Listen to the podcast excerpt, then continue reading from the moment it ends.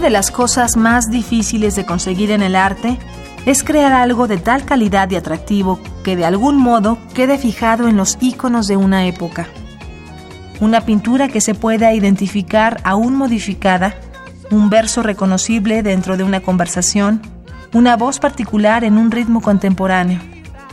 La voz de Loal Guabras ha recorrido el mundo casi de manera incógnita en su nombre, aunque reconocible para cualquier oído que se haya permitido disfrutar de la lambada.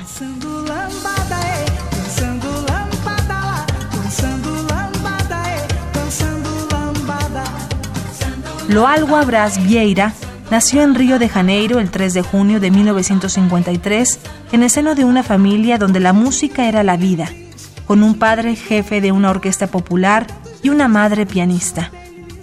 Fue con las piezas clásicas que le mostraba su madre que Loalgua experimentó con sus primeros coqueteos musicales a los cuatro años y debutando como cantante a los trece se adentró con fuerza a la escena musical brasileña cantando en los mejores centros nocturnos de Río de Janeiro y recibiendo la aceptación de los artistas populares del momento. Para 1975, Gilberto Gil, Tim Maya, María Betaña, Emilio Santiago, Gal Costa y Caetano Veloso eran nombres constantes en las grabaciones y conciertos de la cantante carioca. Y así lo fue por 10 años, hasta que en 1985, tras una presentación en el Palais des Sports para el show Brasil en Fête, Loalwa se enamoró de París y decidió establecer su nueva residencia allá, al grado de llegar a tener la nacionalidad francesa. Un rire qui s'y perd sur sa bouche.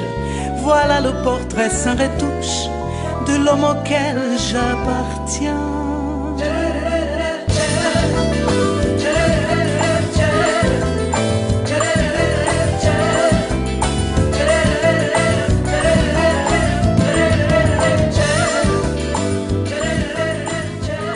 Su voz, que forma parte de una lista de más de 20 reconocidas del mundo, ha recorrido los mejores escenarios internacionales.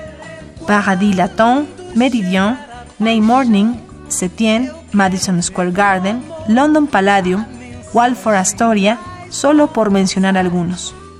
Pero hubo un tema con el que su voz se inmortalizó en todo el mundo y que aún a la fecha es de lo más reconocible de la música brasileña, cuando en 1989 se volvió la vocalista principal del grupo Kaoma, el ritmo conocido como lambada se encontraba en un apogeo mundial.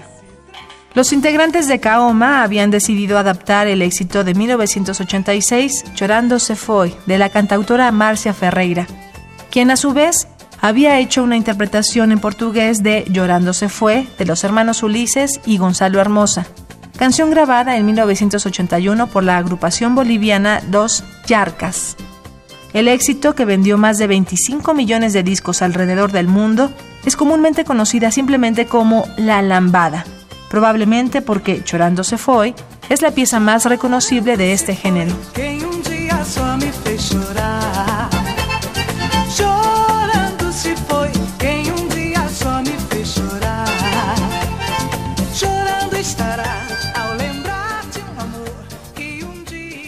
Este éxito incomparable e insuperable había colocado finalmente a la música latina a la altura de los demás éxitos internacionales.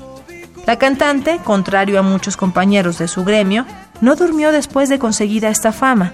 Compuso y cantó tres piezas musicales para el cine, dos de ellas para la película Le Roi Desperados, producida por el estudio de televisión francés Canal Plus E. La tercera, para la película Dis-moi con música de Philippe Sartre, donde cantó acompañada de la Orquesta Filarmónica de Londres. En 2003, la Academia Francesa de Ciencias y Artes la condecoró con la Medalla de Plata por su trabajo de entrega y apertura musical. Uno de sus últimos proyectos fue una producción que unía los idiomas portugués, francés, inglés y español en un mismo disco